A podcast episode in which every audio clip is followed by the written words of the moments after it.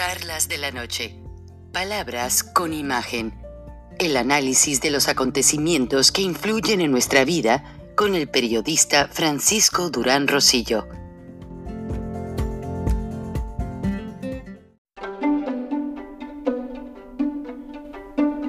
Frank Durán Rosillo eh, te saluda y los saluda a todos ustedes, su amiga María Celeste Raraz, para invitarlos a que se suscriban a mi canal de YouTube María Celeste Raraz, tal como mi nombre, donde les informo todas las semanas eh, sobre entrevistas que tienen un tema que ayuda a mejorarnos como personas y de paso son interesantes.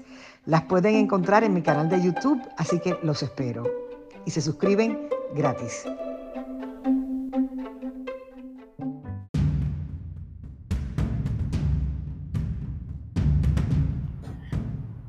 Siguen las críticas para la administración Biden y ya dos congresistas, uno republicano y otro demócrata, se dieron a la tarea de viajar a Afganistán para supervisar la situación tan grave en la que se encuentra la salida de ciudadanos americanos de las mismas tropas que ya murieron 13 de ellos ante un ataque de ISIS. Y básicamente a los congresistas no les permitieron aterrizar su avión. El aeropuerto, pese a que está operado por Estados Unidos, ya está rodeado de talibanes y no les permiten hacer ningún movimiento que no esté autorizado por el talibán. Ahora lo preocupante es que una comisión bicamaral del Congreso está urgiendo al presidente Biden a regresar a los soldados porque el talibán se está apropiando de 85 billones de dólares en equipo militar. Esto significa que el talibán pasaría a ser el organismo militar mejor armado en un 85% comparado con otros países de la región. O sea, se apoderarían de 75 mil vehículos militares nuevos y perfectamente equipados, 200 aviones y helicópteros con sistemas de visión y bombardeo nocturno, 600 mil armas de asalto y de todo tipo. Habría los famosos Black Hawks que tienen radares que son furtivos y que hacen especiales por las operaciones a las que se les caracteriza, más todos los talibanes ya traerían sus gogles de visión nocturna y lo que es peor, asaltaron un banco con computadoras con toda la información biométrica y los equipos para detectar a todos los afganos que estuvieron ayudando al gobierno norteamericano, que son miles, entre ellos médicos, ingenieros, traductores, todo tipo de personas. Entonces la disyuntiva no termina allí, porque se va a reflejar en Latinoamérica, ya que el talibán se está asociando con otras fuerzas ya conocidas y pues para poner la cereza al pastel, hoy anuncia el gobierno venezolano el terminar la planta militar pagada por Rusia para fabricar armamento sofisticado que es el fusil AK-103 en Venezuela. ¿Qué quiere decir esto? Que Rusia aceleraría la entrega de armas al gobierno mexicano. La agencia rusa Rosoboron Export, filial de la corporación rusa Rostec, anunció en un boletín militar emitido este día que se celebra pues básicamente ya todo el acuerdo para que este tipo de armamentos y varios más clasificados sean fabricados por la Compañía Anónima Venezolana de Industrias Militares, ubicadas en Maracay, y estarían concluyendo todos los pedidos a finales del próximo año para cumplir con el mercado mexicano. De acuerdo a un vocero del consorcio ruso, en el otoño próximo ya tendrían la mayor parte de los equipos y básicamente los componentes para el ensamblado de esas armas. Esto quiere decir que traen a la región una nueva tónica militar, Venezuela y México. Buenas noches, bienvenidos a Viernes de Frena. Estamos con su líder Gilberto Lozano, con Aisha, que es una gran lideresa y promotora venezolana mexicana, y con el internacionalista del Colegio de México, periodista del Grupo Reforma, de la página de opinión, Rogelio Ríos Herrán. Bienvenidos todos y disculpen porque esto lo traduje mal hecho de este documento que está en ruso y bueno, ahí me disculpo con todos ustedes. ¿Me? Bueno, pues Frank, pues sí, claro, eh, eh, muy interesante lo que estás mencionando porque pues ya queda en forma descarada y saludo con mucho gusto, perdón, a Isha, a Rogelio, a ti Frank, a la audiencia pero esto que estabas comentando, pues ya deja evidente ese eje eh, soviético que se ha venido fortaleciendo y que en el caso de Rusia y China, pues buscan de alguna forma sentar sus reales en toda Latinoamérica. Sin embargo, fíjate que hoy ocurrió un evento eh, muy interesante, eh, de mucho impacto en México. ni la Guardia Nacional Bolivariana ni la Secretaría de la Defensa, ni la Policía Federal o ahora Guardia también este, integrada ahí, eh, ni las policías estatales lograron eh, al señor Andrés López, que fue muy mal recibido en Chiapas, de hecho ya no es bienvenido en ningún estado. Algunas personas todavía creían que el sureste eh, podían pasearse el señor. Sin embargo, no pudo llegar hoy al cuartel. La mañanera la tuvo que hacer en altibajos desde su camioneta completamente amurallada por la ciudadanía de Chiapas, que le gritaba mentiroso, que le gritaba traidor y que hacía alusión a este señor Rutilo Escandón, que debe saber el pueblo de México, los paisanos, que es el cuñado Adán Augusto López, recién nombrado secretario de Gobernación en lugar del florero Sánchez Cordero. El grupo Tabasco está apertrechándose eh, a la hora que López, eh, este grupo talibán, podríamos llamarlo grupo talibán, ha venido secuestrando instituciones, ha venido secuestrando el presupuesto mexicano de ayuda a, los medicamentos, a las mujeres con cáncer, a las estancias infantiles.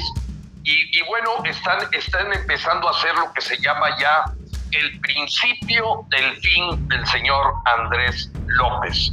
Chiapas, comandada por este amigo, compadre eh, Rutilo Escandón, vuelvo a repetir, casada, casado con la directora general de Asuntos Aduanales, hermana de Adán Augusto López, es gobernador de Tabasco y ahora secretario de Gobernación, pues estos talibanes de Tabasco están buscando todavía protegerse de lo que ya es una patada de ahogados.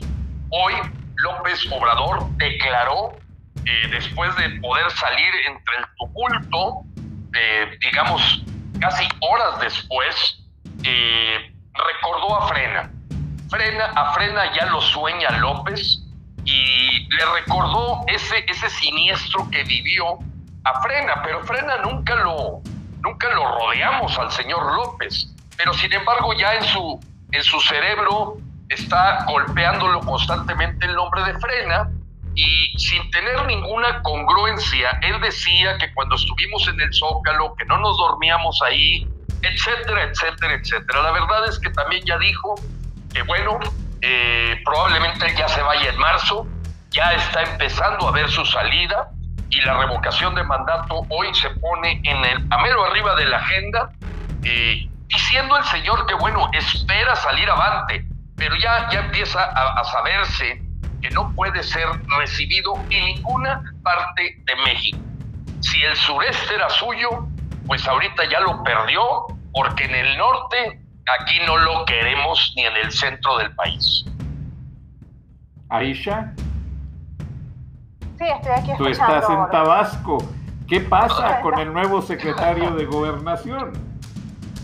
No, mira, de verdad que eso para mí fue un impacto porque no me imaginé que iba a mover este López Obrador tan rápido esta tecla. Ya me lo imaginaba porque obviamente está desesperado con este revocatorio que le vamos a hacer. Pero no me imaginé que iba a mover aquí a, a, a, Augusto porque es una pieza clave. A Augusto lo ha seguido durante toda su trayectoria. Sí, de por sí aquí no quieren a, a Augusto por las constantes eh, casos de corrupción, es un tipo violento, grosero. Mira, no hace mucho en noviembre con el tema de las inundaciones, que yo estuve presente porque fui voluntaria para, para apoyar a la gente, ni siquiera se quería, quería los reclamos de las personas. Muchos periodistas los dejó parado se montó en su carro para irse porque no quería los reclamos. Un tipo bastante violento, eh, agresivo, maleducado y de verdad a mí me sorprendió mucho que fuera nombrado secretario de gobernación, pero no, al final me, me, me, me, parece extraño, pero obviamente él necesita un tipo rudo como Adán Augusto para, para poder implementar lo que quieren hacer acá. Represión. Es, pues. es un tipo represivo y no, López necesita un represor que use al ejército, a la guardia, a las Fuerzas Armadas para intimidar al pueblo y mantenerse en el poder.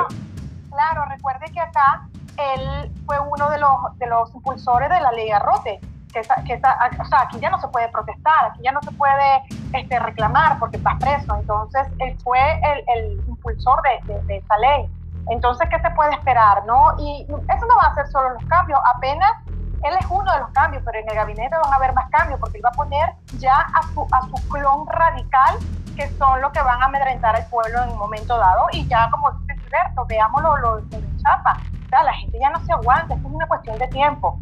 O sea, la opción ahorita, si no va a ser el, revocatorio, porque esta gente está saboteando, mire, lo que queda es la presión social, porque aquí ya no se aguanta. Es una realidad, es una bomba de tiempo. El que no se dé cuenta de esto es que vive un México paralelo.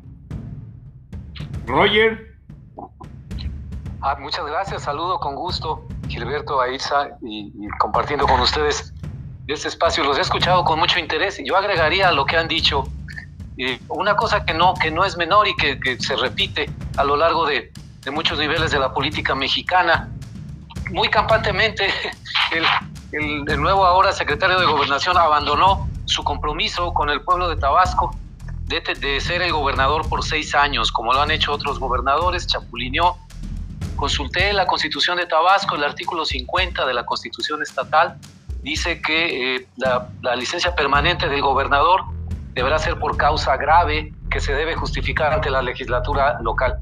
Por supuesto, estas son minucias, ¿no? Para la, operación política de la cuarta transformación, pero bueno, ahí de entrada ya es un paso mal dado, aunque no sé, probablemente en Tabasco eh, dice Aisa que, que le resulta sorpresivo, tal vez a mucha gente dirá, bueno, por lo menos ya no lo tenemos de gobernador, no sé, hay dos maneras de verlo, ¿no? Sí, sí, hay dos maneras de verlo. Sí, sí, sí, pero este, chapulino. Ahora, Rogelio, perdona la interrupción, tú compartiste las aulas en el Colegio de México con el ahora canciller Marcelo Ebrard y con la ex embajadora Marta Bárcena y con varios personajes que tú conoces muy bien de a diario. ¿Crees que haya química entre el nuevo secretario de Gobernación y Marcelo Ebrard para lo que se ve venir, que ahora ya se va aclarando hacia dónde se estaban dando las partidas multimillonarias que sacaron de los fideicomisos, que no necesariamente fueron para todas las vacunas, sino también para ordenar esos armamentos? ¿Qué va a pasar? eso es terrible.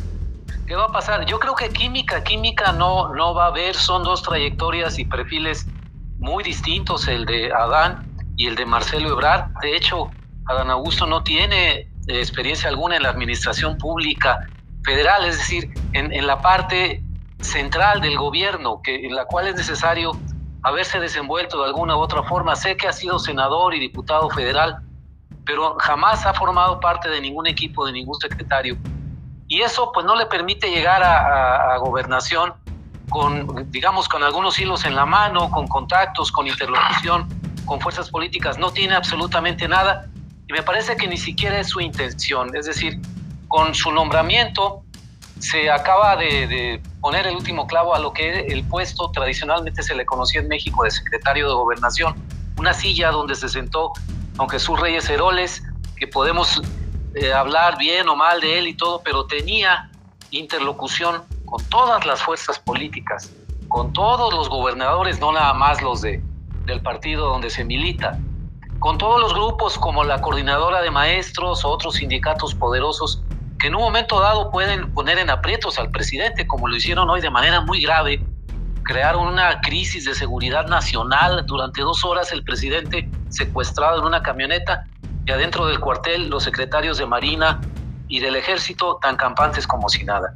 Pero bueno, volviendo a lo que me preguntas, creo que química no va a haber. El, nombramiento del secretario de gobernación es para tener ahí a un incondicional. Los verdaderos hilos de, gobernación se operan en otras partes. Se dice que Julio Scherer, el consejero jurídico, realmente es el que lleva las tareas de, gobernación, que Olga Sánchez sea un florero y que, bueno, Adán Augusto viene simple y sencillamente a llenar un puesto en donde operará a, como le diga eh, Andrés Manuel López Obrador, su jefe, y, y, con eso, pues no sé, habrá que pensar en el futuro si no desaparece por completo esta Secretaría de Gobernación, aunque en el esquema eh, teórico, un secretario de gobernación también, por supuesto, hay que considerarlo en la sucesión presidencial.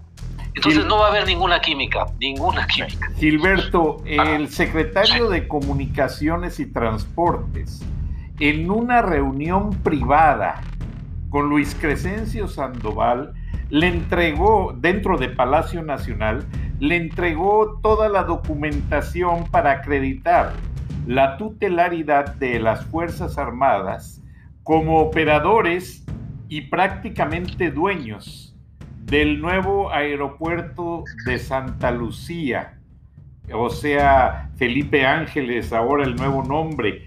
Eh, el reporte militar deja ver claramente que a esa reunión no se invitó a ningún periodista nacional ni extranjero. ¿Qué te deja ver eso? Sí, con todo gusto, Frank. Eh, y muy atinados los comentarios de Ishi Rogelio respecto a que se empieza a ver una persona de alta lealtad a López en la Secretaría de Gobernación eh, ante el escenario que se le viene. ¿A qué escenario nos referimos? Bueno, evidentemente López en esta carrera y esta agenda de militarización del país es la que ve como su paracaídas, como su seguro de salvación ante la insurgencia ciudadana, que parece ser que nos está quedando un sentido de urgencia de que la gente ya no quiere esperar la revocación del mandato de marzo. Ya el asunto, como hoy lo gritaron a la cara a López, llamándolo mentiroso, llamándolo traidor, porque hay que recordar que hubo dos eventos muy importantes esta semana también y que tienen que ver con la Secretaría de Comunicaciones, con la Armada de México. La salida de buques de la Armada de México con ayuda, entre comillas, humanitaria a Cuba, estaba saliendo en el preciso momento que la gente de Veracruz estaba en una crisis por el huracán Grace. Fue una bofetada al pueblo, al estado de Veracruz y todos los mexicanos que se vieron avasallados y damnificados por este huracán y al mismo tiempo estaban saliendo los barcos eh, eh, hacia La Habana, hacia Cuba, para entregar víveres, apoyo y sabemos qué otras cosas más irían por ahí cuando decimos candil de la calle, oscuridad de la casa. Eso... Siete mil, perdón la interrupción Gilberto, siete mil doscientas toneladas de alimentos no perecederos y medicamentos fueron a Cuba en seis barcos y 1.500 militares sin uniforme y ocho mil cilindros de oxígeno sacados de, de las bodegas del Seguro Social todo completamente gratuito a Cuba. Solamente quería redondear, Gilberto. Eh, eh, y muchas gracias por dar los datos precisos, Frank, porque es importante que todos nuestros paisanos, todos los mexicanos, se den cuenta lo que significa estar batallando para conseguir una botella de agua a la hora que se, se de alguna forma sufrieron las redes de distribución de agua, de luz, de telefonía, y que los barcos estaban saliendo para apoyar al gobierno cubano, porque ni siquiera podríamos decir que era al pueblo de Cuba, no, era el régimen de Díaz Canel. Entonces, eso fue una bofetada que enardeció mucho a la gente. Mira, yo acabo de aterrizar de Tijuana y lo que hice la primera noche fue ir a conocer el centro del refugio que está muy cerca ya de la garita para pasar a los Estados Unidos y quise pasearme por lo que le conocen, se conoce como Centroamérica. Eran 700 refugiados, algunos me decían que eran hondureños, otros guatemaltecos, haciendo sus necesidades en la calle, los niños correteando y este, jugando en plena calle debajo de un puente, y yo conté al menos 186 tiendas de campaña. Y esto fue un problema que generó esta manera indiscriminada de permitir la migración por parte de eh, López Obrador.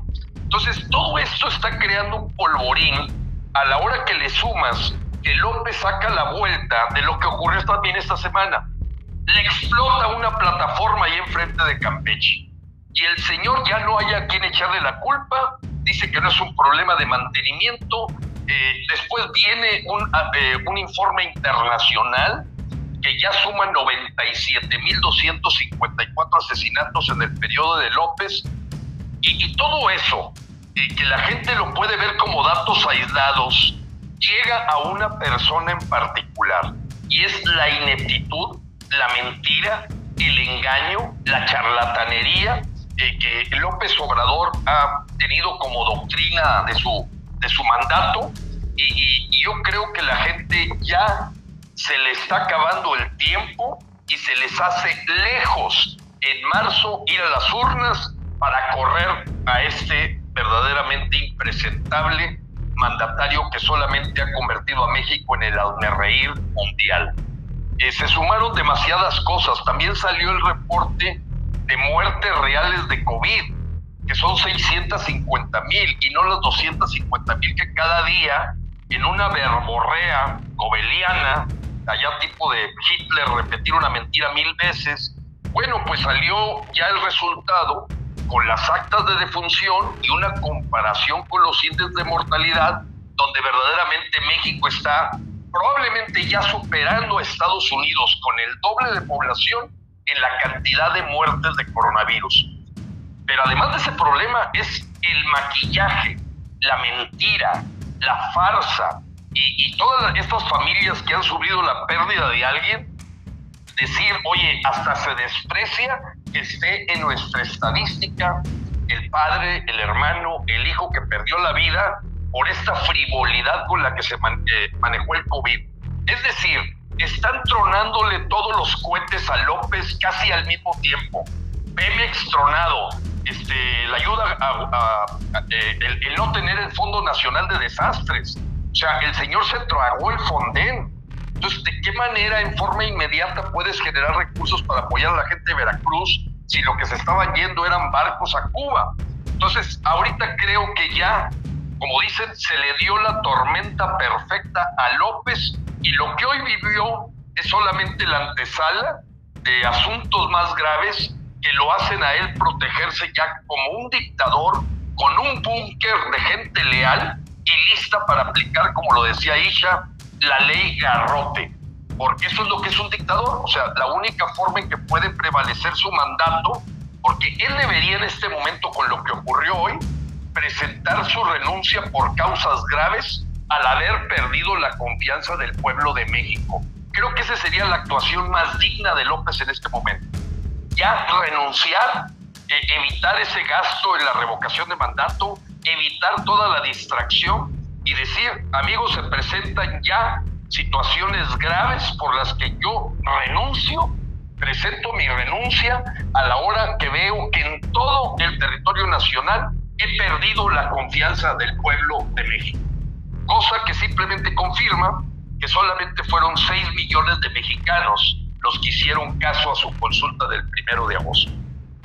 Se dice extraoficialmente, Gilberto, que ante las comisiones de senadores y congresistas norteamericanos que vinieron a Palacio Nacional no hace mucho tiempo, poco después de la visita de la vicepresidenta Kamala Harris, una comisión se reunió con la titular de gobernación hasta el día de ayer, eh, Sánchez Cordero, y que básicamente cuando le entregaron pruebas de la represión, llámese Guardia Nacional, llámese asesinos, llámese narcotráfico, quien haya sido Sánchez Cordero como responsable de la seguridad de México, no aguantó la presión ni pudo explicar cómo la presente administración de Andrés Manuel López Obrador está manchada de sangre inocente, desde el Suchiate hasta el río Bravo. Aisha, ¿pasaba eso en Venezuela?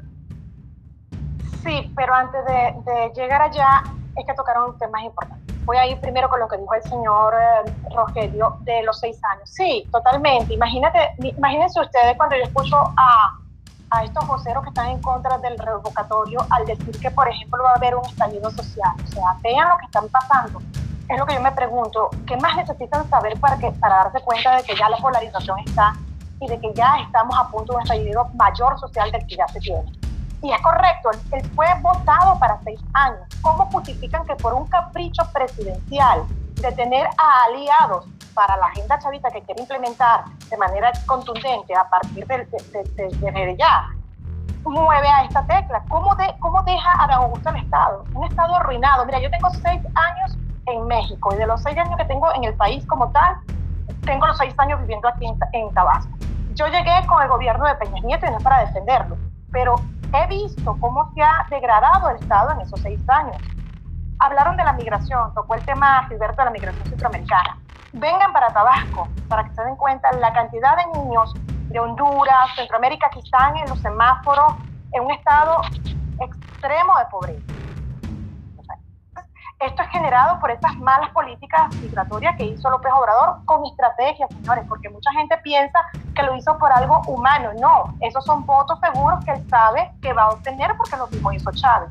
Ahora toco el tema también de lo que pasó en Veracruz. Es lamentable, Veracruz está cerquita de Tabasco. Y yo, yo me di cuenta de eso porque lo mismo hacía Chávez decía, no es posible que saques tantos recursos para Cuba y el venezolano en situaciones graves. Varios desastres naturales también pasaron en Venezuela. Entonces, ver a Veracruz cómo está, que el, el, el dinero que tenían para estos desastres naturales a, a, través del fideicomiso, esta gente lo agarró y, destruyó esos fideicomisos, se comió ese, dinero.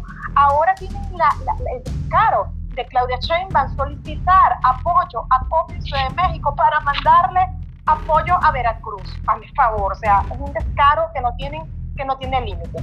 Ahora bien, otro punto que tocaron, lo de la explosión que también cerquita de acá, lo tengo, en Ciudad del Carmen, Campeche, Campeche. Fue impresionante porque también recuerden que en esta zona no solamente trabajan los que, lo que viven en Campeche, sino los adyacentes. Tabasco tenía gente allí trabajando y aquí murieron dos o tres de los reconocidos hasta ahorita, porque ellos todavía no se han reconocido, que murieron. Y lo que le dijeron fue, mira, como fue un accidente, no hay indemnización. Entonces los familiares no tienen ni siquiera cómo poder cobrar algún seguro extra de vida, algo así, porque fue generado por un accidente. Entonces, si vemos todos estos acontecimientos, mira, esto está marcando ya la desesperación de lo hecho por López Obrador durante estos tres años de, de mandato que tiene. Entonces, sí, con la pregunta que me hace Fran, por supuesto que lo mismo sucedió en Venezuela. De por sí, el régimen cubano se, se, fortaleció gracias a todos los barriles de petróleo que Chávez le mandaba gratis. La electricidad que hay en, Cuba, ¿de dónde crees que viene? De Venezuela. De Chávez arruinó al pueblo venezolano para mantener su política comunista con todos estos grupos que estaban. Recuerda que, como lo dije la entrevista pasada, no solamente fue que Rogelio como internacionalista debe saber más de estos temas que yo.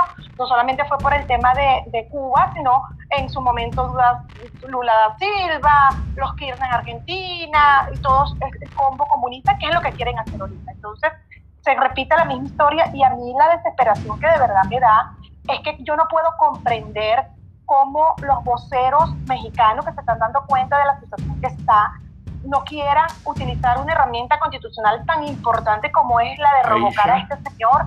Perdón que te interrumpa. Vamos a un corte comercial y regresando cerramos el punto y pasamos con Rogelio, a quien le tengo una pregunta respecto a lo que estás diciendo. Estamos en Viernes de Frena con Gilberto Lozano, Aisha y Rogelio. Regresamos después de esta pausa y gracias a toda la gente por sus comentarios. Voy a pasar las preguntas en el siguiente segmento.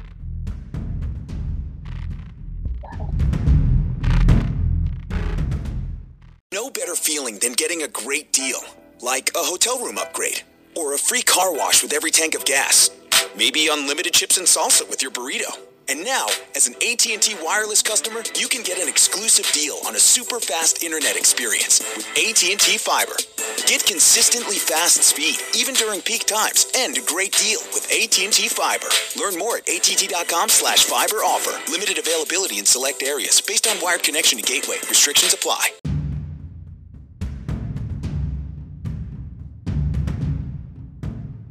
Porque Chiapas ni hizo campaña política, nadie lo conocía. Todos votamos por usted. A usted le dimos la confianza. Ahora, usted, usted tiene que llamarle la atención a ese gobernador corrupto. Que es Rutilio Cadón Cadena, señor presidente. Él es el corrupto y si no puede llevar el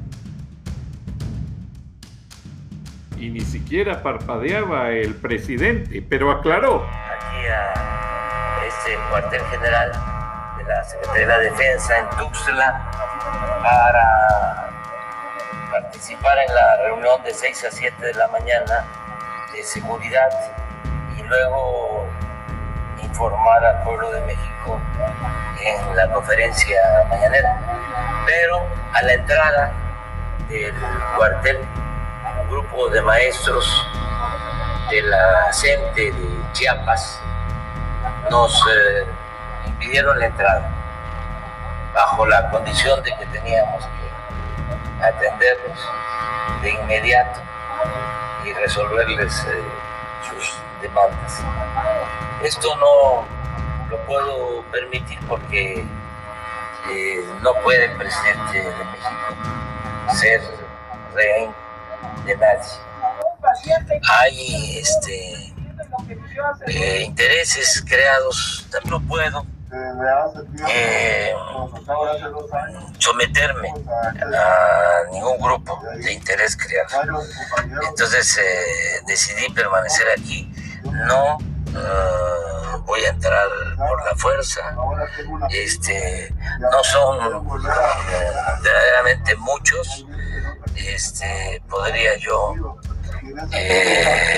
entrar compañeros, que el gobernador está haciendo la conferencia dentro. Y más fuerte También de la misma manera, eh, de inconformidades que enfrentamos como maestro chapaneco y de educación indígena. Adelante. No son muchos y en el video se ve que son casi 500 personas. Por eso no pudo pasar el convoy. Entonces, esto dice el presidente y gracias Gilberto por accesarnos el video, está muy bueno. Eh, Aisha estaba completando el tema, pero con respecto a lo que decía Aisha, yo quiero que ahora que ya tuvimos acceso a los audios, eh, regresando con Gilberto, y ahorita va a seguir ahí Aisha y Rogelio nuevamente, tienes mucha razón, Gilberto. La camioneta no podía pasar y el mismo presidente reconoció que no iba a entrar a la fuerza. O sea, los bloquearon completamente. Es un aviso.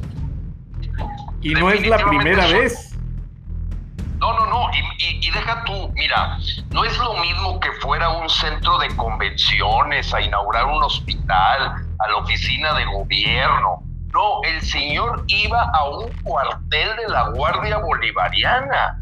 O sea, es un lugar que podrías decir es bastante disuasivo, bastante así como para ponerle atención el que los chiapanecos decidieran, aún siendo en los alrededores de del cuartel, eh, eh, eran cientos, o sea, eh, porque normalmente él lleva varias camionetas de avanzada, varias, normalmente es, una, es un convoy de cinco camionetas, o sea, se le salió de control y como alguien decía, salven al idiota. Empezó a escucharse varios memes que decían, salven al idiota, salven al idiota. Hacemos un llamado a la Sedena, a la Guardia Bolivariana, a la Armada de México, a las policías estatales. En este momento el idiota está atrapado.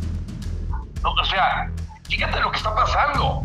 Sea, esto es inédito en, en lo que ha ocurrido con todos los presidentes.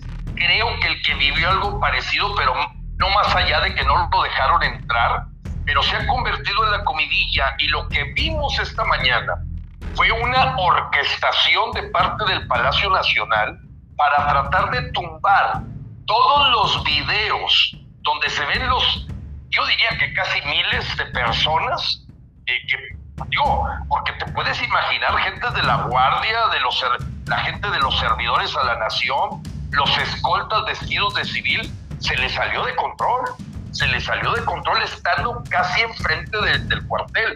Entonces, verdaderamente López ya se tiene que recluir en el Palacio Nacional, porque si eso le ocurre en el sureste, que como bien lo decía esta persona que le gritaba, oye, tú ni siquiera te conocíamos, te dimos la confianza por lo que nos dijiste, y mira nomás el engaño, o dónde fue a poner al cuñado, porque esa fue la negociación que toda la gente que nos escucha tiene que saber. El señor Rutilo Escandón era un til anónimo que simplemente por ser el cuñado de Adán Augusto López, gobernador de Tabasco, compadre de López, fue parte de la negociación de no ir contra el robo de los 800 millones de pesos de Manuel Velasco Coello y que el verde hiciera toda la operación política para que llegara al poder este impresentable Rutilo Escandón. La gente de Chiapas no traga tole con el dedo.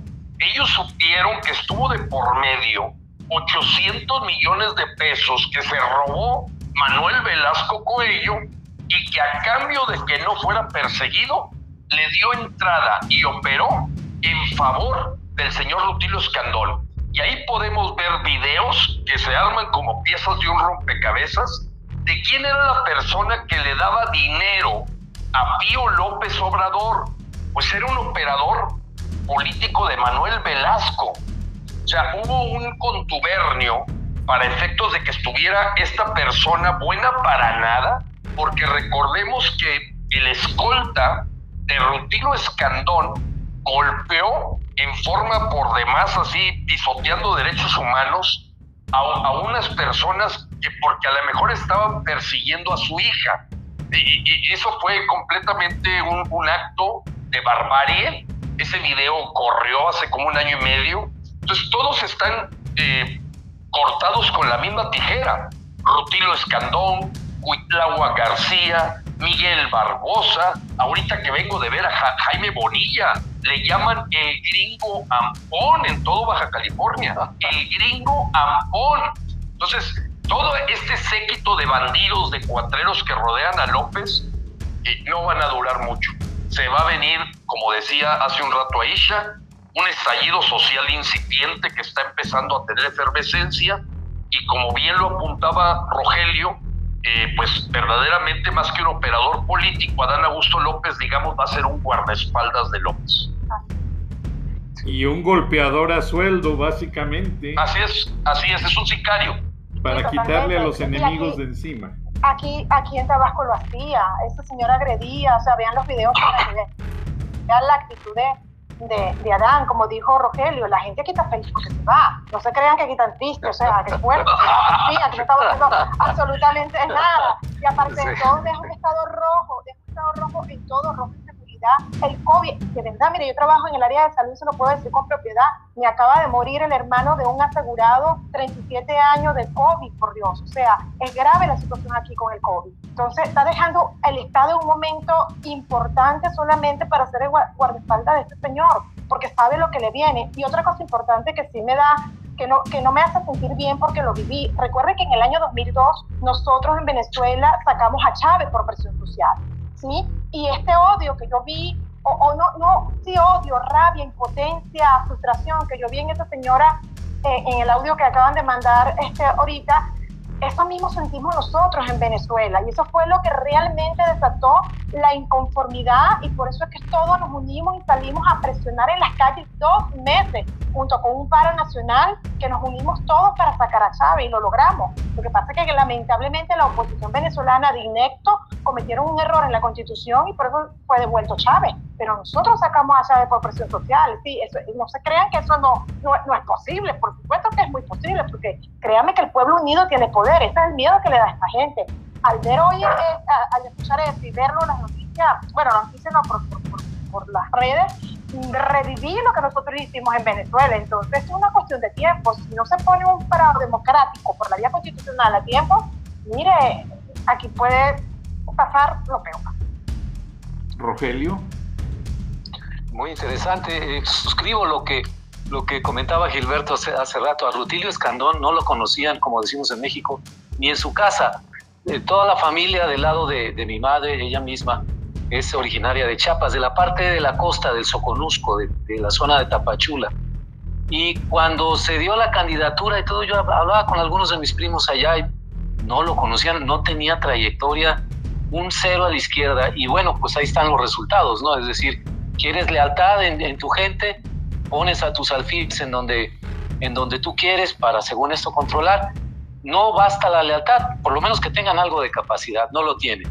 Quiero hacer otro apunte recordando lo que comentaban de los buques que zarpaban, zarpaban de Veracruz con ayuda de alimentos y, medicamentos a Cuba, también en estos días pasados, cuando aterrizaba un avión procedente de Afganistán con refugiados afganos en México, en el aeropuerto Benito Juárez, cuando venían en ese avión también corresponsales, periodistas que no habían podido salir en los aviones americanos, y venían junto con los refugiados afganos, fueron recibidos con cámaras y micrófonos en el aeropuerto de la Ciudad de México y se ensalzaba mucho el hecho de que eh, gracias a las gestiones del gobierno de México directamente del secretario de Relaciones Exteriores de Ebrard, se había podido ayudar a periodistas y a mujeres afganas que, el gobierno americano no había podido hacer.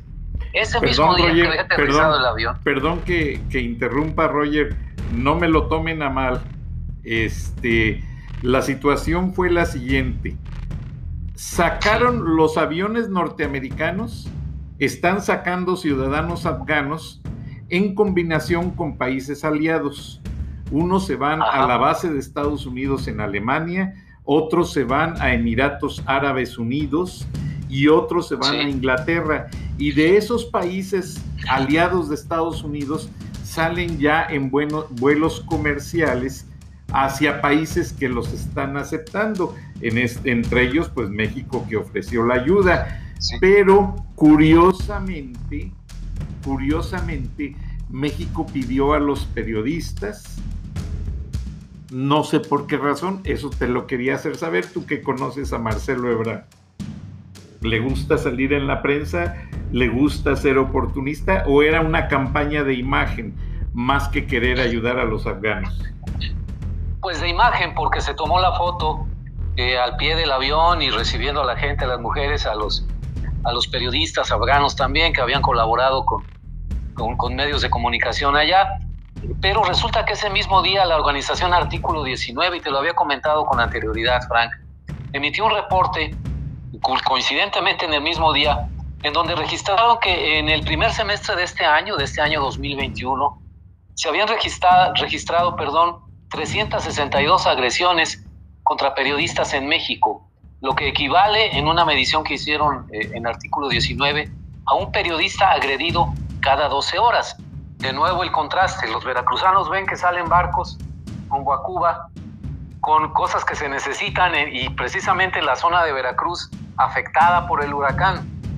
Vemos que, que hay ayuda a refugiados, a periodistas de otros países y se les recibe acá y se les va a atender con muchos apoyos y privilegios, cuando a los periodistas mexicanos pues no se les tiende absolutamente ningún tipo de apoyo. Al contrario, México es uno de los países más riesgosos para el ejercicio del periodismo. Entonces, caramba, este, juntas todos los, los puntos, todos los, los, pedacitos que andan por aquí por allá, y ves que este escenario de ingobernabilidad, como bien lo, lo, han señalado eh, Gilberto, en especial por, por todo lo, lo, que se ha solicitado desde Frena, pues eh, demanda acciones contundentes, es decir, no podemos seguir haciendo lo mismo y esperar resultados distintos. O sea que México vuelve a ser eh, madre de los extranjeros y madrastra de los mexicanos, Gilberto.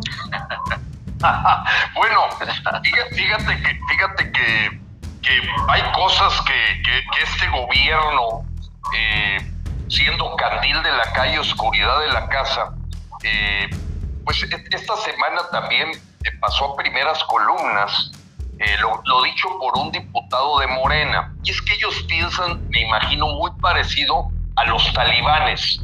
Dijo que había que invadir España. No me dejará mentir, Rogelio seguramente vio la nota, Isha probablemente también. Este, pero digo, a, a ver, ¿te puedes imaginar alguien al que se, alguien al que se le está pagando un sueldo para legislar como diputado federal de Morena, diciendo que con la diatriba que hizo López contra Hernán Cortés era necesario invadir España. Bueno, parecería un programa cómico. Sí, pero un meme. Sí, sí, sí, pero, pero, pero es una realidad. O sea, el grupo que rodea a López es de un pensamiento muy parecido al talibán. O sea, eh, eh, es esa mentalidad de ataque, de estar como un bravucón, pendenciero, todo el día, todo el día peleándose. Y, bueno, esta semana también, ahora resulta que la, la Tatiana Cloutier, que había que poner ya precio de tope a los colegios privados, como fue con el gas, con el gas, la, la distribuidora de gas, porque es una forma de expropiar la educación a la hora que haces poco rentable la oferta de educación privada. Pero esto se, no solo eso, ya, ya salió también la intención que tiene López de crear una aerolínea con 60 aviones. O sea, no, no, no. E, es que esto es, es, verdaderamente, y lo dijo ayer en Tijuana, un eh, paisano de Aisha, él se llama Frank, este sí se llama Frank, no le dicen Frank, porque aquí nuestro gran amigo Francisco Durán Rosillo, pues le, le llamamos Frank por, estar ya tantos tiempo en Atlanta. No, Frank, el que estaba ahí en Tijuana, se paró y dijo, yo les quiero decir a todos los que están aquí que lo que yo vi que sucedió en Venezuela en siete años, aquí se lo están echando en tres. y eso no puede ser. Así lo dijo, y tú lo has dicho, Aisha, tú lo has dicho. tengo año y medio diciéndolo, ya me duele acá, ¿no? No, te lo juro, porque es desesperante. Yo creo que el pobre Fran allá en Tijuana estaba desesperado en forma de expresarse. No te retires del micrófono, Aisha, te estás retirando. Y me dice Nathan Roger que le des un hueso al perrito. Muy bien. La mía está durmiendo. No, fíjate que. Lo, lo, o, al, al perrito, oye, es que al perrito lo tienen atrapado ahorita allá en Chiapas. sí, perdón. Todos allí, fíjense lo siguiente: es que lo que estás diciendo. ah, no, perdón. perdón, Aisha. Eh, que el hueso se lo, se lo den a López Obrador, dice la, el sonidista. Entonces, este, es, el, es, el, lenguaje comunista. O sea, lo que está diciendo López Obrador nada más volteen y vean los discursos de Chávez o del mal hablado de Evo, Morales. O sea, es lo mismo, es una agenda, eso no es algo que, es propio de él. O sea, él tiene que tener ese lenguaje porque él se tiene que identificar con esa población que él quiere jalar para él, ¿me explico? Igual que su allegado, por eso que se lleva a Augusto, por eso que tienen a todos sus lacayos allí, que son los que van a, a repetir lo mismo porque a él le interesa hacer eso. O sea, es una agenda, eso no es algo nuevo. Y el tema es que Mira, a mí de verdad me desespera escuchar a toda esta gente intelectuales con mucho respeto y todo lo que tú quieras, tan, tan obtuso con el tema del, del, revocatorio. O sea, yo no me imagino que dejen a este señor tres años más. O sea, si ya el país, ya, mira, y no es mentira lo que dijo Fran, en mi paisano venezolano. En, Chávez hizo esto para muestra un botón. ¿En qué año Chávez hizo el revocatorio? O le hicimos el revocatorio a Chávez en el 2004. Ya aquí lo estamos aplicando, ¿sabes? O sea, es una cosa que va a millón y estos cambios que este señor está haciendo este, en, la, en, su gabinete es estratégico porque sabe que ya no tiene tiempo, él tiene que dejar sus bases comunistas bien establecidas porque sabe que no tiene tiempo. Entonces, otra cosa importante de los seis años que me quedó de que dijo el señor Rogelio de este Adán Augusto. Yo quisiera preguntarle a Ugalde, que es uno de los que ha levantado más la voz en contra del revocatorio, que dice que no es justo para aquellas personas que votaron por un mandato de seis años, ¿qué le van a decir ahora que a los tres años se va a sacar? Yo quisiera preguntarle a Ugalde, ¿qué le va a decir a los tabasqueños que votaron por este señor por seis años y que por capricho de obrador ahora se va de la gobernatura sin ninguna explicación lógica, solamente para hacer guardaespaldas de los Obrador? Yo quisiera preguntarle a Ugalde ¿qué, se le puede decir ahora a los tabasqueños que votaron por este señor? ¿Sabes? Muy, oh. Como dirían en Francia, touché. Pero lo que pasa, Isha, hay que, mira, e, en estas reuniones que hemos tenido, eh, Luis Carlos Ugalde creo que ya, ya va a desaparecer del escenario, porque en los escritos y las conferencias que él ha estado dando, pagadas por Claudio González, para descalificar a, la revocación de mandato, se descubrió que ni siquiera sabe qué artículo habla de la revocación de mandato. Él en todas sus conferencias se refiere a esa ley como la del artículo 34. Falso. Hasta cualquier persona este, más o menos informada sabe que el artículo 35 es el que habla de la revocación de mandato. Y no solo eso, el señor Luis Carlos Ugalde ni siquiera sabe lo que dice la Constitución. Creo que está viviendo un proceso de Alzheimer, porque yo me lo imagino que cuando era presidente del IFE algo sabía de la Constitución. Pero ¿cómo es posible que ni siquiera recuerde lo que dice el artículo 39?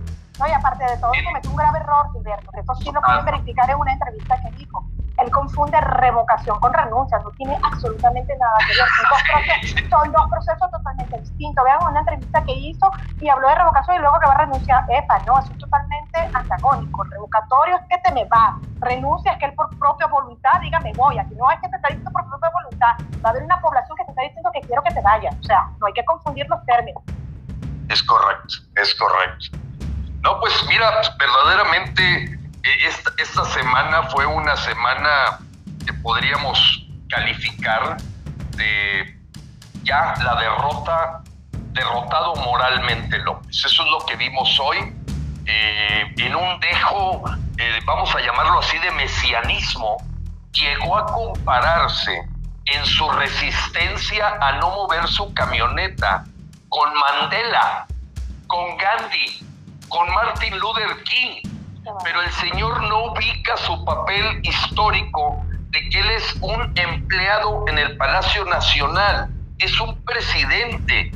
De lo que estaba él hablando, que hizo Mandela, Gandhi y Martin Luther King, era como luchadores sociales, pero él no se da cuenta que está del otro lado. O sea, no, no, eh, eh, verdaderamente perdió completamente el foco eh, y, ya su, su, patología cerebral es seria, ya se le empieza a ver como seria, porque eh, el hombre al hablar de Mandela, Gandhi y Martin Luther King, pues se acababa de nombrar a un sicario secretario de gobierno, opresor de la ley Garrote, pues que muchos se les parece a los africaners en Sudáfrica, o se le parece a los racistas de los Estados Unidos en las épocas de los 60 o evidentemente a el imperio británico teniendo como ciudadanos de segunda clase en su país a los indios. Entonces, y ya perdió la perspectiva, o sea, eh, perdió completamente su ubicación. Él, cree que todavía es una oposición a algo. Eh, creo que se quedó eh, ciclado en, en ser oposición y aún ya siendo el que tiene la responsabilidad de llevar la gestión de México, él todavía se ubica en el papel del hombre que toma los pozos petroleros, que con su capricho se queda ya atorado delante de la curva de mexicanos que le exigían corra Rutilo Escandor y que ya les deje de mentir porque le dijeron muy claro lo siguiente, deje de dar discursos, deje su bla, bla, bla, póngase a trabajar o lárguese. Eso fue lo que dijo la gente de Chiapas, porque cuando tú ves Tapachula, pues ya se le puede llamar Honduritas 2.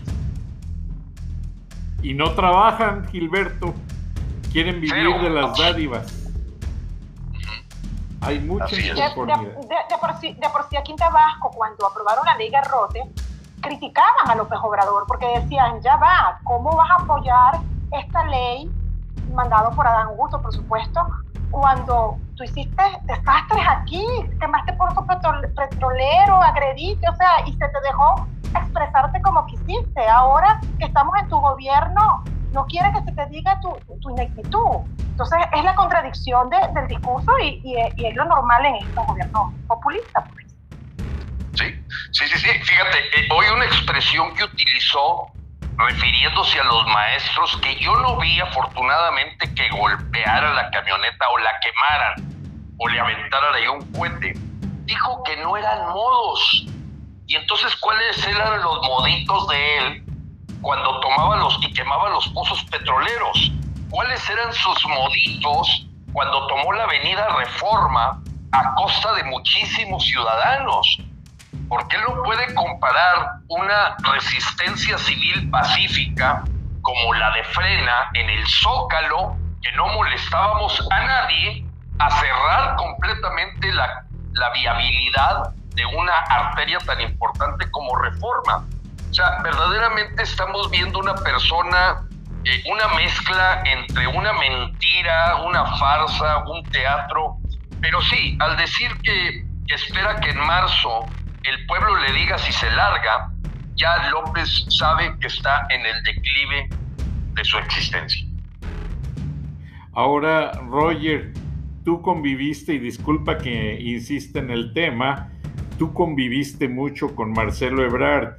Eh, me mencionaste en una ocasión que habla muy bien el francés. De hecho, cuando salió de la regencia ya era muy acusado por los fraudes de la construcción en la línea 12 y se fue a refugiar con un hermano que curiosamente también recibió beneficios del gobierno por los manejos corruptos, se fueron a refugiar a Francia.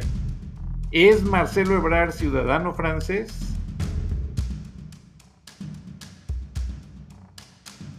Roger.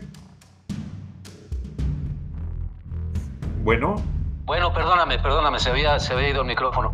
Mira, probablemente lo sea, su segundo apellido es Casaubon, apellido francés, la madre entiendo que era, que era francesa, el padre descendiente de franceses, entonces muy probablemente lo es, por eso tal, tal vez tuvo la facilidad de estar varios años en París, ahí en unos cargos de una asociación mundial de alcaldes o exalcaldes, una cosa ahí medio extraña, pero Sí, es muy probable que lo sea. Este, él era el jefe de gobierno, como bien nos recordó ahorita, eh, los bloqueos de Paseo de la Reforma de Andrés Manuel López Obrador en, aquel año 2006, que por las protestas de la elección, el jefe de gobierno que le permitió el bloqueo de varias semanas de un tramo muy largo del Paseo de la Reforma era precisamente al celebrar. Entonces, eh, eh, caray, van, van las dos cosas de la mano. Lo que se hizo de, de candidato, de opositor, ahora se, este, se queja de que se lo están haciendo a él cuando es gobernante. Ahora él ya está este, en, del otro lado de la mesa, como señala Gilberto. No es un activista social nada más que se le puedan condonar ese tipo de cosas. Yo me quedo con dos imágenes de todo lo que ha, ha gobernado hasta el momento, es un decir, eh, López Obrador. Una, la de hoy, la de alguna de las fotos que vi, es tomada por un fotógrafo que casi, casi está junto a la camioneta, eh, blindada, cerrada por todos lados, la gente tratando de hablarle por las ventanillas a López Obrador, y él con un gesto muy duro, muy... Se ve que el hombre está completamente desconcertado, molesto. Y la otra imagen, la del mes pasado, el mes de marzo, cuando eh, se iba a, a, conmemorar el Día Internacional de la Mujer, el 8 de marzo, que en previsión de, de, las protestas y todo, recordarán, esas fotos dieron la vuelta al mundo, puso a un costo muy elevado una serie de planchas de acero alrededor del Palacio Nacional y lo convirtió en un búnker, pero literalmente en un búnker. Jamás he visto, bueno, ni en Sudáfrica hicieron algo parecido con un palacio de y gobierno. Y los francotiradores en el techo. Exacto, y los drones eh, volando, este, y los francotiradores, increíble. Entonces, está aislado, está cada vez más solo y más paranoico. Y finalmente termino con un comentario que valdría la pena extender en otras, en otras sesiones. Todo esto que se habla de las afinidades ideológicas con Chávez y con Maduro están cimentadas en, en una plataforma muy extensa que se llama Foro de Sao Paulo, que agrupa a movimientos y partidos políticos que se llaman de izquierda en América Latina. Morena ha participado intensamente en el Foro de Sao Paulo y que prevén estas estrategias de, a través de participar en las democracias, a través de métodos democráticos, llegar al poder y una vez en el poder, modificar las constituciones, así está establecido en los documentos del foro, para eh, afianzar eh, la, eh, la, estancia en el poder y no soltarla, ¿no? Entonces se abren las estrategias de reelecciones de estos presidentes carismáticos, así le hizo Chávez Sí, totalmente. Ahí tú debes, tú debes saber muy bien de por, sí, de por sí, cuando yo digo agenda chavista me refiero a lo del foro de San Paulo, porque es lo pero, que Paulo. pero debemos, perdona Isha, se, se reunía en Caracas, o sea, Perdona Isha, pero debemos de ponernos conscientes y muy vivos de que hubo un presidente en Honduras, Juan Manuel Zelaya, también patrocinado por Hugo Chávez, y muy vivos de que hubo un presidente en Honduras, Juan Manuel Zelaya, también patrocinado por Hugo Chávez, y no lo dejaron llegar al poder. De inmediato la iniciativa privada se amarró los pantalones y los de abajo y lo sacaron y no lo dejaron. Igualmente en otras naciones como Brasil. Agarraron a, la Duda La Silva Lula da Silva y lo sacaron y que eh, Vilma Rousseff también la sacaron y metieron al empresario medio loco que está ahorita, pero no ya no son del foro de Sao Paulo. O sea, a lo que voy es a dos cosas y ahora paso con Gilberto. Gilberto, podrían, son dos preguntas, ¿podría hacerse en México lo que hicieron Honduras y Brasil? Y este, si la estrategia de el canciller Marcelo Ebrard Casaubon, que tiene la ciudadanía francesa, al igual que el empresario eh, dueño de Volaris, eh, se me fue ahorita el nombre, se los digo. Miguel, Alemán. Miguel Alemán Magnani, eh, que fue director de imagen corporativa en Televisa, etcétera. si ellos podrían, porque dice la ley francesa que ellos se pueden apegar, si son perseguidos por la ley de otro país, ellos se pueden quedar en Francia y Francia los juzgaría de acuerdo a la normativa francesa si es que encuentran las pruebas evidentes de poder acusarlos. Ahora, las dos preguntas para Gilberto. Gilberto, ¿se puede hacer en México lo que hicieron Honduras y Brasil? Y si creen ustedes que Marcelo Ebrard, porque es evidente que no llegue a ser presidente, si ya no puede el que está ahorita, que es de su jefe, si es posible juzgar a Marcelo Ebrard por la corrupción del metro, por la corrupción de tantas cuentas que tiene pendientes con la justicia, pero que no se dan a, conocer, ¿podría ser posible? Yo, yo mira, yo pienso que, que están cuidando el que no, no tenga que llegar a esos límites. Aún López en su sueño de ser un ícono inmortal, eh, cada vez que pone las fotografías de Lázaro Cárdenas, Francisco y Madero, él intenta ya verse en la siguiente fotografía. Y tan es así que en Baja California, uno de las escuelas militarizadas ya se atrevió a poner la fotografía de López Obrador, Miguel Hidalgo, Lázaro Cárdenas, Francisco y Madero, y ponen a López Obrador. O sea, ese culto a la personalidad creo que va a hacer que su búnker, su cuarto de guerra, le haga saber que lo mejor es que se vaya sin la necesidad de que el pueblo lo meta a un basurero o, presione a sacarlo del Palacio Nacional. Eh, creo que, no creo que vayamos a llegar a ese extremo. Está puesta la mesa. Eh, mira, yo, yo mencionaba y, sé que lo comparte Aisha, que si hubiésemos pedido eh, un milagro para que estuvieran todas las condiciones para que en forma pacífica, en forma no violenta, López deje el poder, las tenemos todas de nuestro lado. Voy a enumerarlas rápidamente, Frank, porque es increíble cómo se alinearon todas las cosas a lo que, si tú hace dos años me hubieras dicho, a ver, Gilberto, ¿qué, qué pides? Porque tú estás grite y grite que se vaya López. Yo hubiese pedido, número uno, un instrumento legal y pacífico que nos permitiera quitarlo. Ya está, se llama revocación de mandato. Hubiera pedido que este magistrado Billetes que estaba manejando el trife y que tiene evidencia de corrupción ya no estuviera ahí, concedido. Hubiera pedido que este lacayo Arturo Saldívar, que andaba en la inauguración de la central avionera y que entraba y salía al Palacio Nacional, por ningún motivo cuando se diera la revocación de mandato fuera el presidente de la Suprema Corte de Justicia de la Nación. Concedido. Pedía también que como Trump protegió a su lacayo López y le fue pasando cosas, ay, ojalá que Trump no estuviera cuando tuviera ese instrumento de la revocación de mandato y pudiese ser protegido por Donald Trump.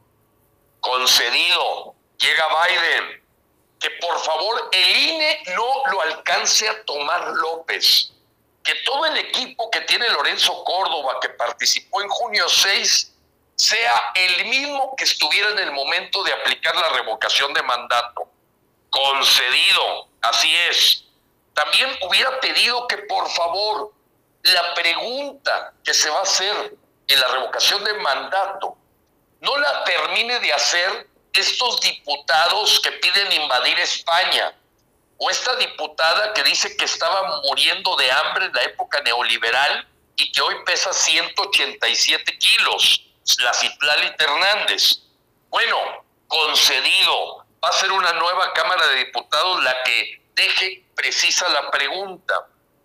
Hubiese pedido que en medio del coronavirus no tuviéramos que ir al zócalo hacer protestas en la calle y que pudiéramos lograr que López se vaya en una fila cuidada, en urna secreta y además poder solicitarle como ciudadanos la revocación de mandato y que no la pudiera pedir un partido político o el propio López, concedido. Cuando tú ves todas esas estrellas alineadas, creo que México puede lograr en marzo el retiro de López sin tenerlo que tirar a la basura junto con sus hijos, porque el, la editorial tuyo, eh, Frank, de siempre, tiene una parte que va a tener que tener consecuencias. La Barbie está declarando evidentemente una complicidad de los hijos de López Obrador con el cartel de Sinaloa. Y eso va a tener consecuencias. Bastante. Y él, quiere salir. y en Estados Unidos. Perdón. Sí, entonces, Frank, yo, yo sí veo la posibilidad de que no tengamos que llegar al extremo de sacar como sacaron a Lula o a Zelaya y que pueda ser más, eh, eh, dicen los americanos, smooth, más suave. Eh, y claro que Marcelo Ebrard va a huir de inmediato yo veo a Marcelo Ebrard ya inclusive viendo dónde va a aterrizar. Marcelo Ebrard está empanicado. Marcelo Ebrard está cuidando su salida elegante, porque el deterioro que está empezando a ocurrir hacia adentro de Morena, eh, eh, es, dejar solo a López. Recordemos que Olga Sánchez Cordero es la cuarta vez que renuncia y López se dio el lujo de sacarla en el momento que él consideraba. Porque, aunque no lo creamos, Olga Sánchez Cordero sí sabía de esa complicidad con los carteles criminales y estaba viendo la manera de largarse. Y yo creo que hasta ahorita Delfina, la secretaria de Educación, a la que le dio un coscorrón público López, no haya la salida para retirarse también del gabinete, porque dijo que era una estupidez la responsiva de que este señor en su capricho de, duen, de llueva, truene o relampaguee, en el pico del rebrote de la pandemia, saquen a los niños a fuerza a ir a las escuelas. Entonces, Delfina muy hábilmente le tiende un, un seguro a, a López para que no asuma la responsabilidad él de esa declaración tan fuerte que puede tener un mandatario de obligar a los niños a ir a la escuela y que al rato vaya a generarse una crisis eh, como la que estamos viendo en varios estados con los hospitales llenos y entonces crea una responsiva para ser firmada por los papás. No, pues López haz de cuenta que, que dijo que no, le dio un coscorrón en público. Entonces López está solo. Y lo vimos solo a la hora que, como bien lo decía Rogelio, parecían pintados en el escenario el secretario Luis Crescencio, el otro señor Ojeda, como locos esperando que llegara el jefe mientras estaba atrapado. No, esto un país bananero no le sucede. Nada más, como decía Salvador Dalí, ya no vuelvo a pisar México porque es más surrealista que mi obra. Totalmente. Lamentablemente se nos acaba el tiempo y en orden de la secuencia, Aisha, una conclusión para los temas de hoy, de un minuto. Sí, voy a, voy a aquí sí tengo que hablar rápido. voy a resaltar lo que dijo Gilberto, lo, la pregunta que le hiciste a Gilberto. Aquí si los empresarios tuvieran pantalones, con mucho respeto de ellos, créelo que si, esa opción que se le hizo a Lula y a Celaya se pudiera. Pero no, los empresarios dan una opción de que mejor vamos a dejarlo y en el 2024 lo sacamos. Esa es una. La segunda, cuidado, señores, si no llega a pasar acá, que eso es lo que quiere López Obrador, hacer lo que Chávez hizo con Maduro. Acuérdense que Maduro llega al poder porque Chávez sabía que se iba a morir, estaba muy avanzado el cáncer y le pidió en rueda de, de prensa a la población, si a mí me llegase a pasar algo, voten por Maduro. Cuidado si esa no es la imagen inmaculada que quiere dejar de su lacayo Augusto Adán. E incluso mencionó que un pajarito le dijo, ¿no? Sí, que un pajarito le dijo, pero no te puedes Y tercero y no menos importante, lo que hablábamos del culto de la, de la personalidad, totalmente. Fíjense que ya está, salió a la luz pública de que están haciendo una estatua a Obrador de bronce. Entonces, ya, en conclusión, señores, miren, lo mejor que podemos hacer y, lo, y que toda la gente responsable, ciudadana, porque yo soy mexicana, es apoyar la única opción democrática que tenemos, al menos por ahora, en estos próximos tres años, que es el revocatorio de mandato. De lo contrario, lamentablemente, porque ya lo viví, va a venir un estallido social y ahí sí, lamentablemente, se van a perder muchas vidas y quizás los resultados no vayan a ser los más óptimos, ni que Dios lo quiera. Aisha, simplemente para agregar un punto a tu comentario. Agre, ha, como lo dice Gilberto, ha agregado tantos millones de pobres López Obrador, que ya veo el día que no esté en el poder, a la gente pobre arrancando su estatua junto con la del Che Guevara para llevarlas al kilo. En varias ciudades, en varias ciudades este, de México, yo visito muy seguido una ciudad de México muy colonial, y de repente veo que ya no hay el busto de un héroe. De repente ya al caballo le falta la mitad y cinco patas y le digo a mi hermana, oye, ¿qué está pasando? Dice, no, pues vienen los pobres en la noche y se las llevan para venderlas en el kilo. Y creo que el perrito también quiere decir algo. A ver, Roger. Sí, se, quiere, se quiere despedir, pero... No, bueno, finalmente yo recuerdo una frase porque hace tiempo, eh, al principio del programa eh, mencioné a Jesús Reyes Heroles. Él decía, para convencer al entonces presidente López Portillo en 1977 que era necesaria una reforma política, abrir el juego a los partidos, decía, es necesario para no despertar al México bronco. Pues esa frase se me quedó muy grabada. Debemos emplear ahora, 2021, todas las herramientas que el sistema democrático, que ha costado mucho trabajo construir en México, nos pone sobre la mesa para defender esa misma democracia, revocación de mandato, sacudamos y, y, digámosle expresamente, ya no lo queremos, ¿no? Entonces, porque despertar al México bronco, que ya despertó, creo, pero dejarlo que se apodere del país, sería un gran desastre. No, no quisiera yo vivir. Sería como el talibán. Para mí, mi generación. Se meterían los no, como el talibán, sí. no la quiero para mis hijas, ¿verdad? o sea, ese México no lo quiero, ¿verdad? No. Pero a una duda, ustedes que saben y leen más que yo, eh, ¿no fue Jesús Reyes Heroles el fundador del Seguro Social? No, no, se llamaba, no, no, fue él, ¿eh? No fue ah, qué él. bueno. Porque lo curioso que leí en alguna ocasión es que el fundador del Seguro Social se vino a morir a un hospital de Estados Unidos porque no confiaba en los servicios médicos. Gilberto. Sí, mira, se llamaba, se llamaba, se llamaba creo que Miguel García Telles, el ah, que fundó el Seguro Social. García Telles, así se llama de hecho el auditorio.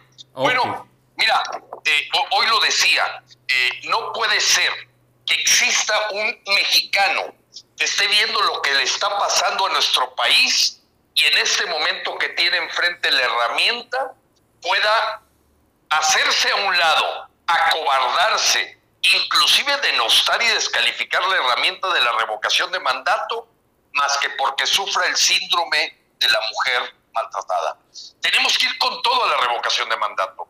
Y frena, frena sería el más hipócrita e incongruente que desde que nace, nace para revocarle el mandato a López, para removerlo, para gritar fuera López, eh, López renuncia, ahorita lo tenemos sin necesidad de estar en el zócalo y vamos por él con todo.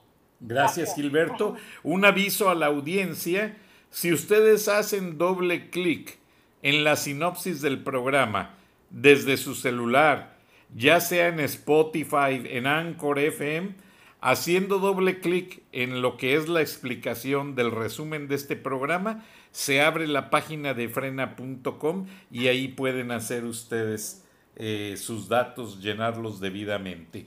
Se nos agota el tiempo. Gracias Gilberto, gracias Aisha, gracias Rogelio y nos escuchamos primeramente Dios la próxima semana con otro viernes de frena. Muchas gracias, buenas noches, hasta entonces.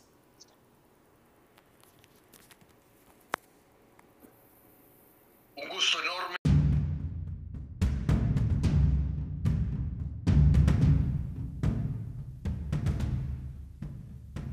Beatriz Pajés, la voz más acreditada de la opinión editorial en México, en Charlas de la Noche, Palabras con Imagen.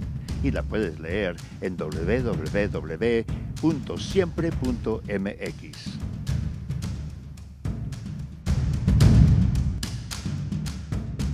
Buenas noches, Frank. Un placer, como siempre, participar en charlas de esta noche. México está gobernado por un partido cuyo brazo operador es el crimen organizado. Esta es la conclusión del informe presentado por la coalición PAN-PRI-PRD ante la OEA. El documento deja ver cómo el pasado 6 de junio los cárteles impusieron con tácticas terroristas el triunfo de Morena en varias gubernaturas. Grupos armados secuestraron e inmovilizaron equipos de campaña, se apoderaron de casillas electorales y obligaron a los ciudadanos a emitir su voto por consigna. Como la delincuencia asesinó aspirantes y candidatos, levantó a jefes de sección, de colonias, a representantes de casillas, a dirigentes de partidos y obligó a los electores a marcar la boleta a favor de Morena con un cuerno de chivo apuntando a su espalda. El relato entregado al secretario general de la OEA, Luis Almagro, empieza. El 6 de junio de 2021, un hombre arrojó una cabeza humana con los ojos abiertos en una casilla electoral de Tijuana. Era la metáfora de la intromisión de del crimen en la elección. En todos los estados las víctimas escucharon decir a los sicarios, esto está decidido. El jefe ordenó hacerle un hijo a las urnas para que nazca un gobernador moreno. ¿Quién es ese jefe que ordenó matar y secuestrar para imponer el triunfo de Morena? ¿Dónde estaba y está el ejército, la Guardia Nacional, las policías, la fiscalía, la sociedad? El terrorismo electoral no solo afecta a partidos. Un ejército de sicarios le arrebató a los ciudadanos con la complicidad del régimen el derecho a elegir libremente. La lectura del informe es escalofriante. México tiene un gobierno que utiliza los cárteles para consolidar su poder. Todo apunta a que en el 24 el crimen organizado impondrá al próximo presidente de la República. López Obrador, en su desesperación, ya rebasó todos los límites. Hasta aquí mi comentario. Buenas noches, Frank, y buenas noches a todos quienes nos escuchan en Estados Unidos, México y en otras partes del mundo. Soy Beatriz Pajés. Hasta la próxima.